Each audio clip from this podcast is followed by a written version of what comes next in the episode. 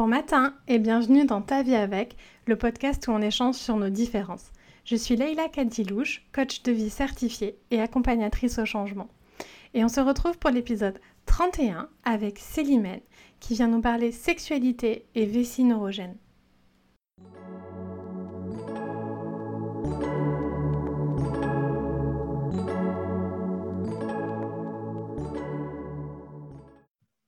Bonjour Célimène Bonjour Leïla.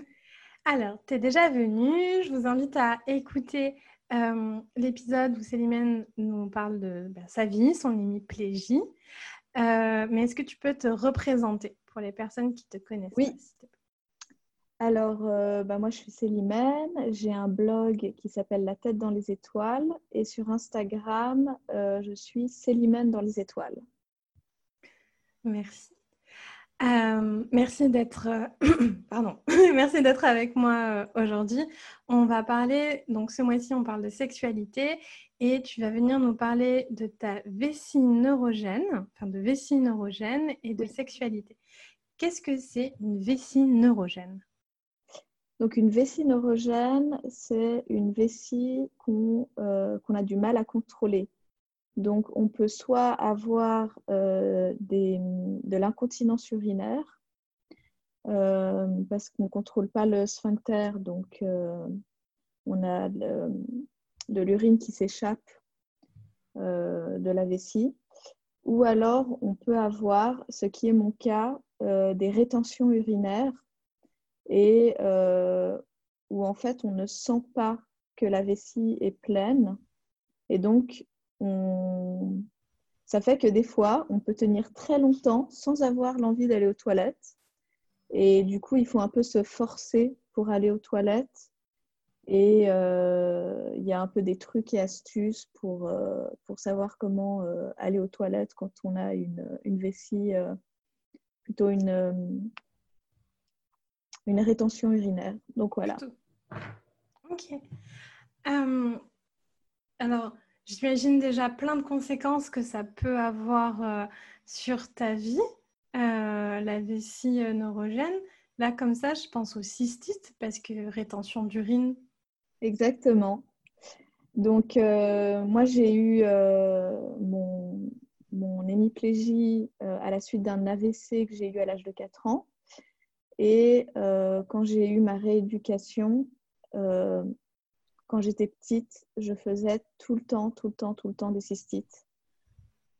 Et euh, c'était infernal. Et en fait, euh, les, médecins n'avaient pas... Euh, c'est peu parlé, dit par les médecins. Et donc, ma, ma, mère, elle ne savait pas trop quoi faire. Et c'est vrai que moi, je me souviens finalement ce qu'on avait trouvé parce que comme je faisais des, cystites, et des fois, c'est ce qu'on appelle des cystites interstitielles. Donc, c'est des impressions de cystites. Ça veut dire qu'il n'y a pas de germe. Euh, si on fait un stick urinaire, euh, il est clean. Donc, euh, après, le médecin, il dit bah, il n'y a pas de germe, il ne faut pas donner d'antibio.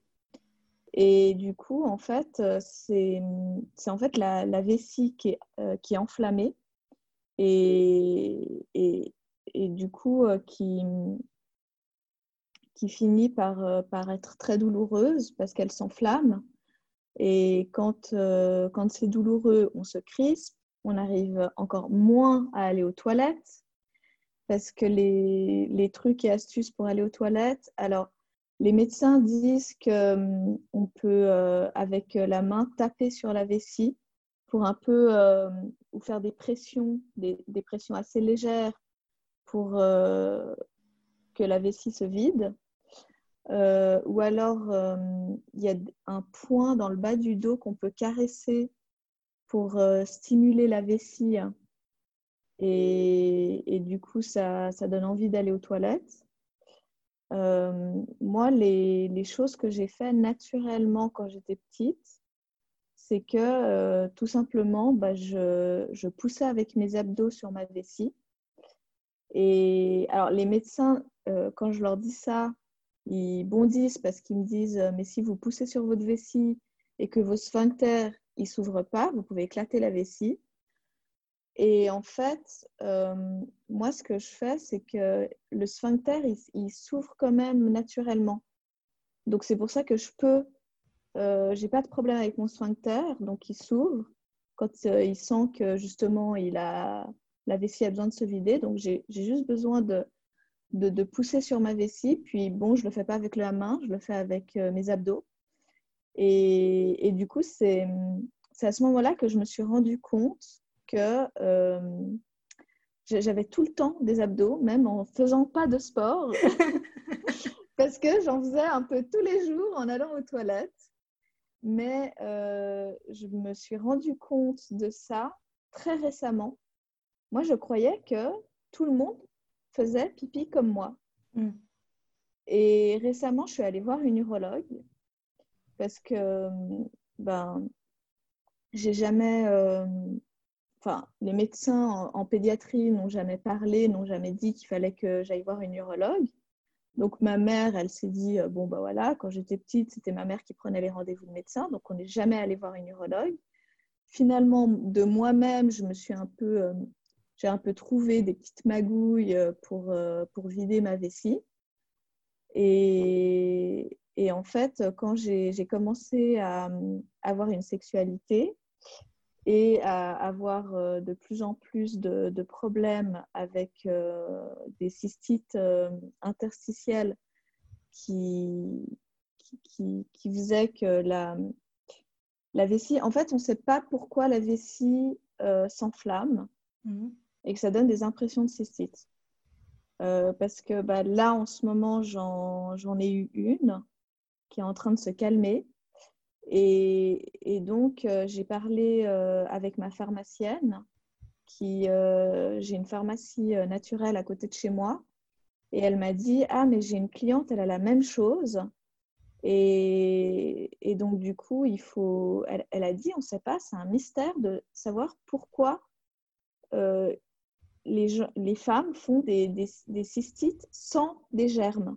Oui et pourquoi la vessie s'enflamme et, qu'est-ce qu'il faut faire pour mm. calmer la vessie.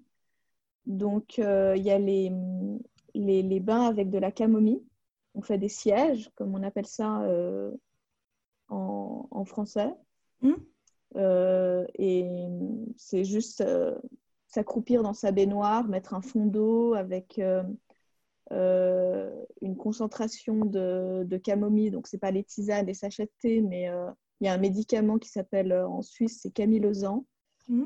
Et, du coup, on met ça dans la baignoire et on, on s'asseye, on s'accroupit dedans et puis ça calme.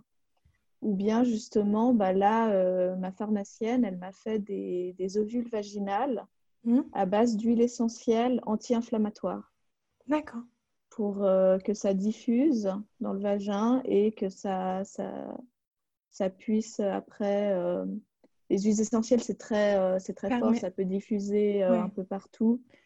Et puis, du coup, moi, c'est ça qui a beaucoup calmé ma vessie.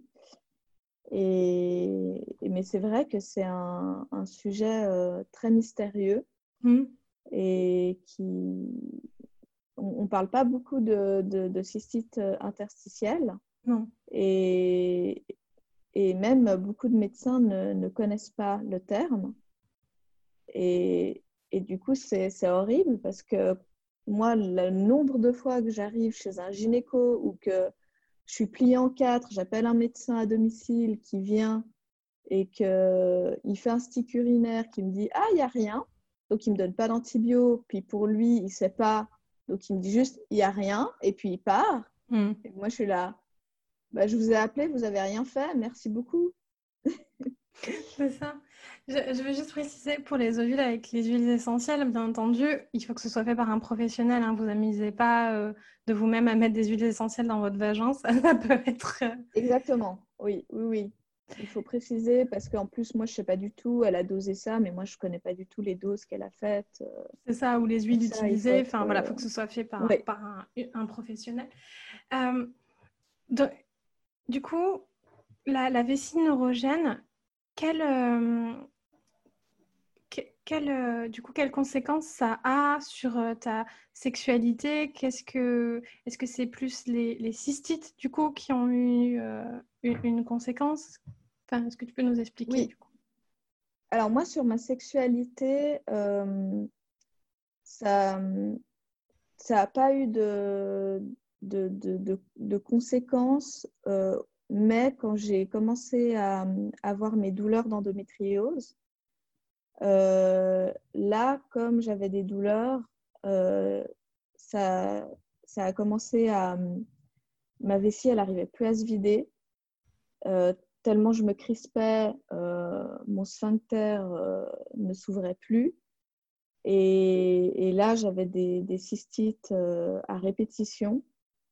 Et c'était un, enfer. Et du coup, à, chaque fois que j'avais un rapport sexuel, j'avais une cystite euh, le lendemain. Euh, donc une, une, fausse cystite, si je peux dire, une cystite interstitielle. Et, et du coup, euh, pour, pour la calmer, c'était très, très, très difficile. Et aussi, euh, l'hémiplégie rend euh, le, corps beaucoup plus sensible. Et, donc, j'ai une sensibilité qui fait que après les opérations, quand je me suis fait opérer de, de, de l'endométriose et récemment j'ai une hystérectomie, et ben après les opérations, bah, je pense qu'avec les, cicatrices et puis tout, tout le soin de soin qui, qui font dans le ventre, ça fragilise tous les organes autour.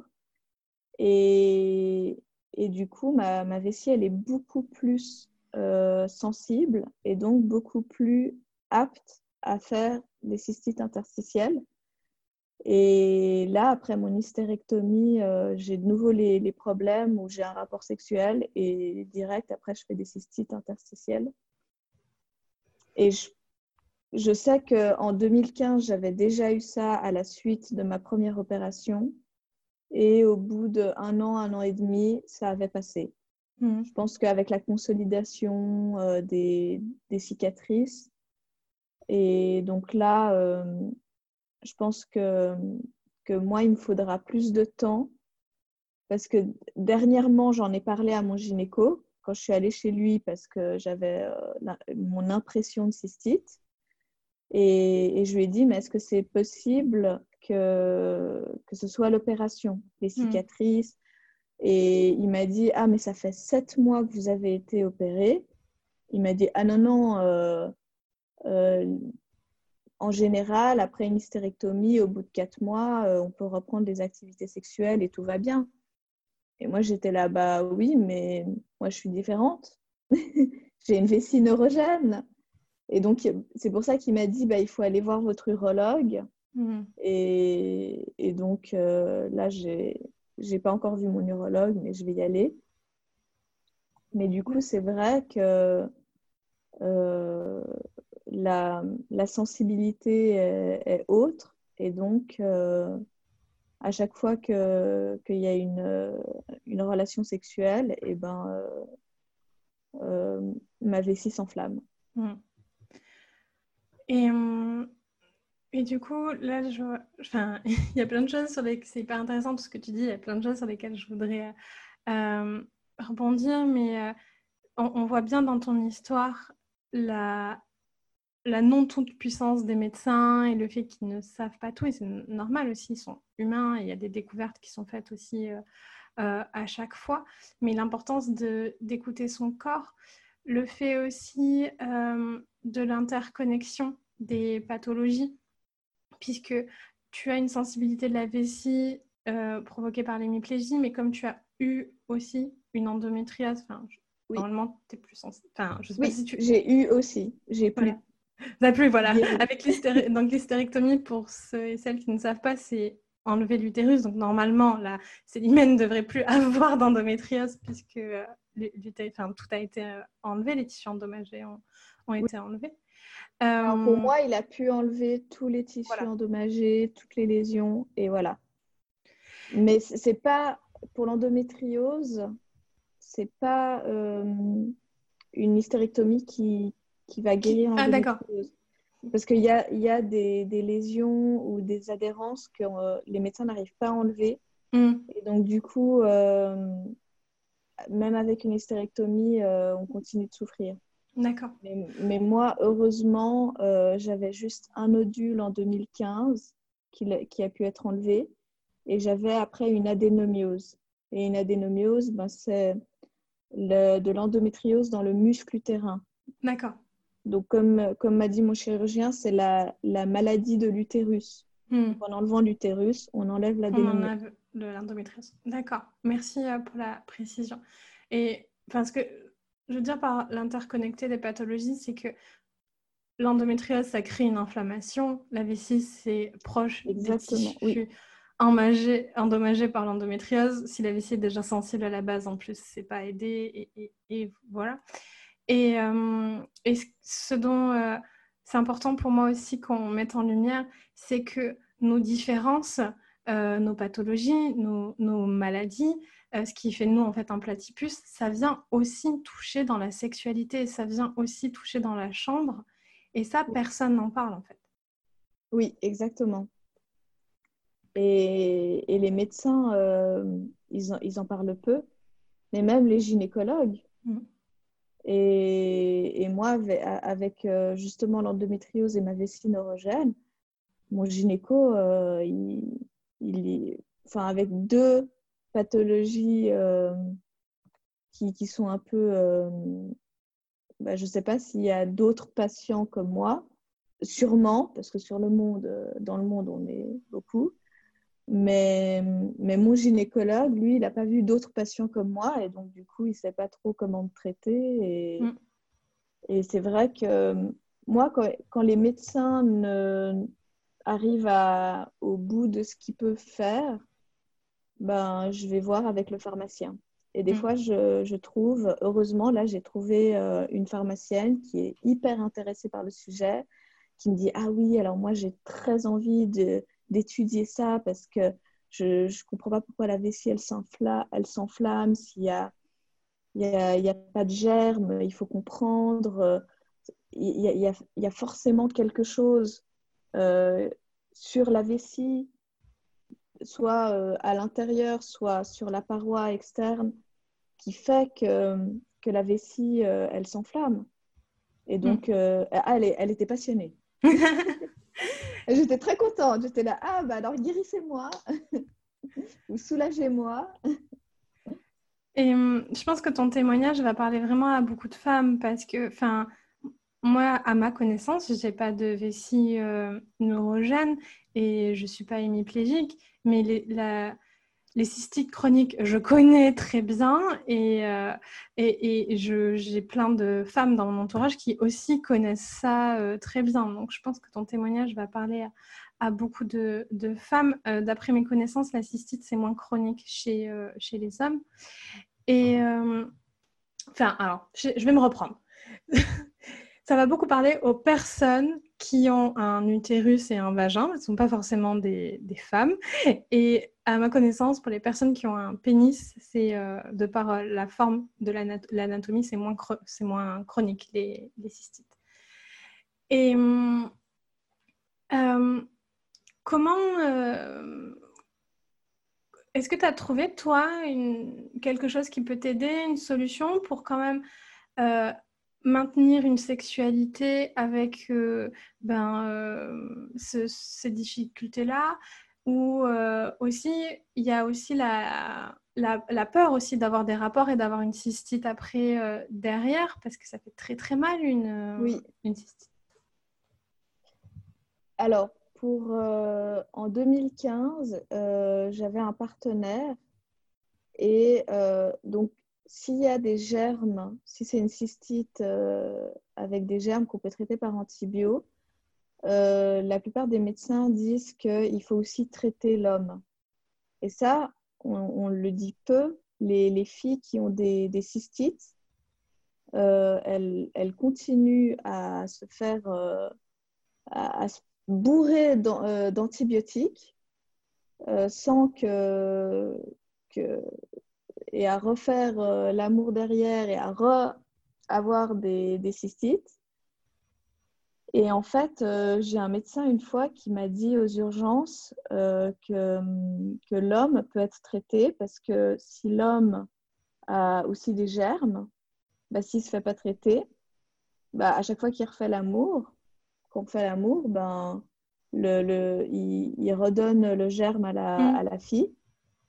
Donc, euh, si on a un partenaire fixe, on peut le traiter. Et ça peut, ça, peut des fois donner, euh, donner le tour.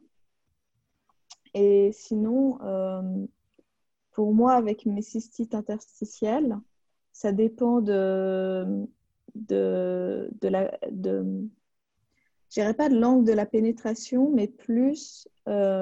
Euh, enfin, si, parce que s'il tape contre la vessie, alors ça, c'est clair qu'après, hmm. il y aura, y aura une, une, inflammation de la vessie.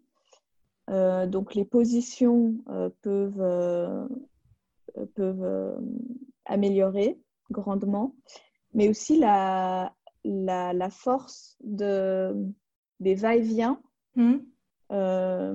des fois, bah, justement, récemment, à mon partenaire, il y a un moment où je l'ai arrêté, je lui ai dit, on n'est pas dans un film porno. Genre, j'étais là, tu peux y aller doucement, surtout que j'ai une hystérectomie. Donc, euh, et, lui, il me fait Ah oui, désolé, je me, je me suis laissée un peu emporter. Et, donc, en fait, d'y aller plus doucement. Hmm. Ou alors, j'ai une abonnée à qui ça arrive aussi, le même problème. Et elle, elle me dit que elle, maintenant, elle fait plus de pénétration.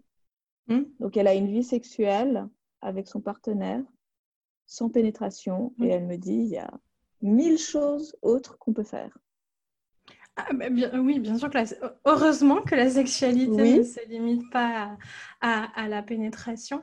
Et euh, super, je pense que ça va vraiment donner des pistes aux, personnes qui nous écoutent et on en revient toujours à l'adaptation hein, dont j'arrête de parler.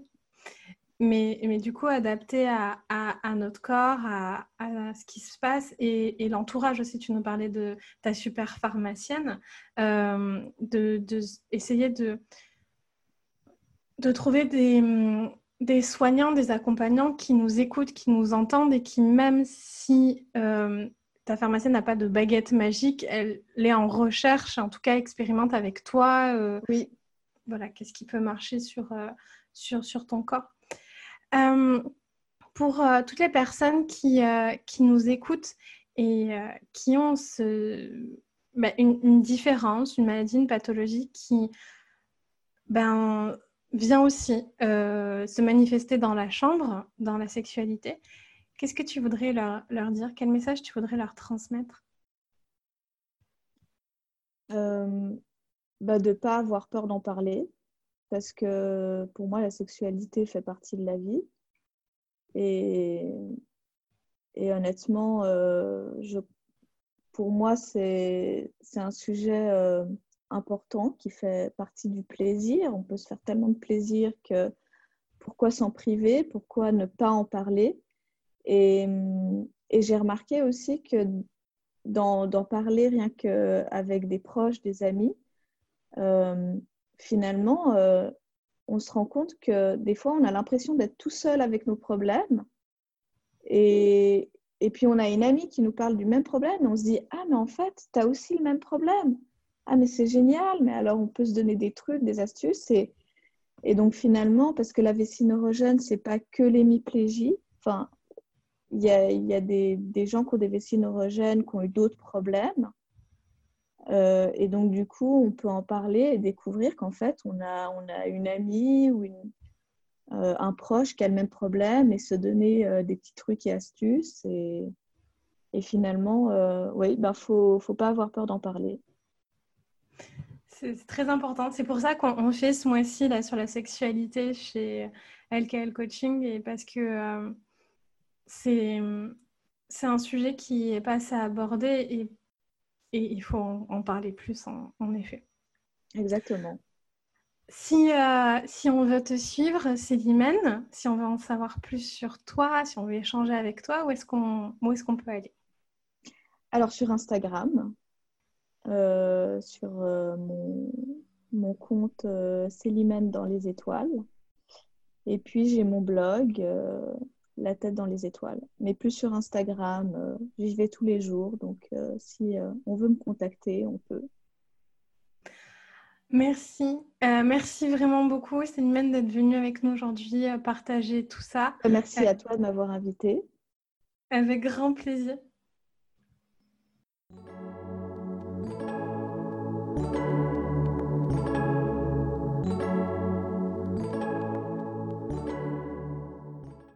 Merci d'avoir écouté cet épisode jusqu'au bout. Si tu veux être accompagné à accepter ta différence et trouver ta mission de vie, je propose un accompagnement individuel.